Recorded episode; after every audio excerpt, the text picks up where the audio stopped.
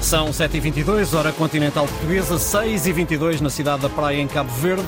O nosso fuso hoje leva-nos até lá, Frederico. Recuamos uma hora, Ricardo. Vamos até à cidade da Praia, ao encontro do jornalista Carlos Santos, correspondente da RDP África em Cabo Verde.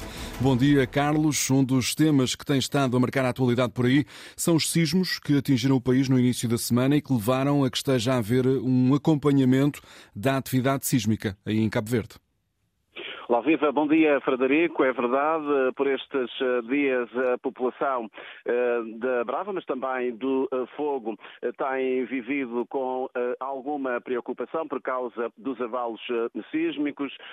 O último aconteceu na tarde noite de segunda-feira, atingiu a escala de 4.5 na escala de Richter, uma magnitude que fez alguns estragos.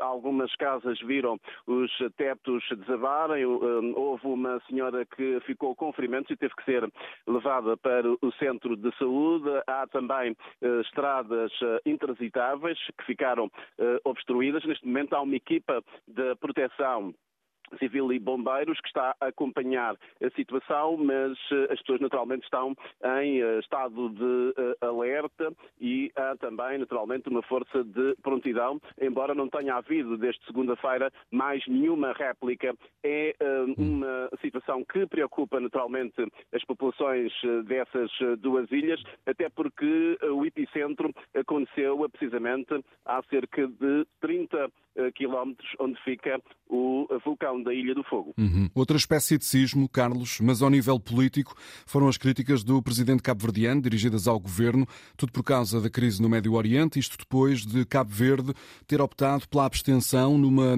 resolução das Nações Unidas que defendia uma trégua humanitária em Gaza. O presidente considera que o que faria sentido é que Cabo Verde tivesse votado a favor deste apelo para a defesa de direitos humanos. Sim, não é o primeiro desencontro em termos eh, diplomáticos entre o Presidente da República e o Governo. Isso já tinha acontecido também na altura quando o Governo de Cabo Verde eh, um, tomou a posição para o Reino de eh, Marrocos em relação eh, ao Sara eh, Ocidental. Cabo Verde já tinha uma posição que vinha desde 2006 de reconhecer, digamos, a autonomia a esse espaço do Sara eh, Ocidental, mas agora há uma mudança na diplomacia. O Governo cabo-verdiano reconhece, de facto, que o Saara Ocidental faz parte do território eh, marroquino. Agora, o Presidente veio dizer que, de facto, não entendeu a posição de Cabo Verde de se ter uh, abstido nessa uh, votação que um, visava abrir uma trégua humanitária aí na faixa de Gaza. O Presidente da República diz que Cabo Verde sai prejudicado com essa posição porque é um Estado que respeita os direitos humanos, a Carta das Nações Unidas e o direito internacional e, portanto, não entendeu bem essa posição.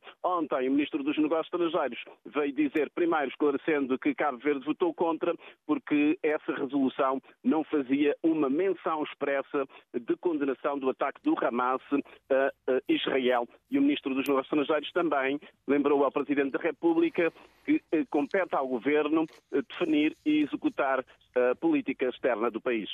Obrigado, Carlos Santos, jornalista correspondente da RDP África em Cabo Verde, com os assuntos que têm estado em destaque naquele país, Cabo Verde, em particular a cidade da Praia, que está num fuso horário de menos uma hora, Ricardo, em relação a Lisboa. Mas que tem esta hora 25 graus de temperatura, a máxima é de 33, o dia vai ser de sol.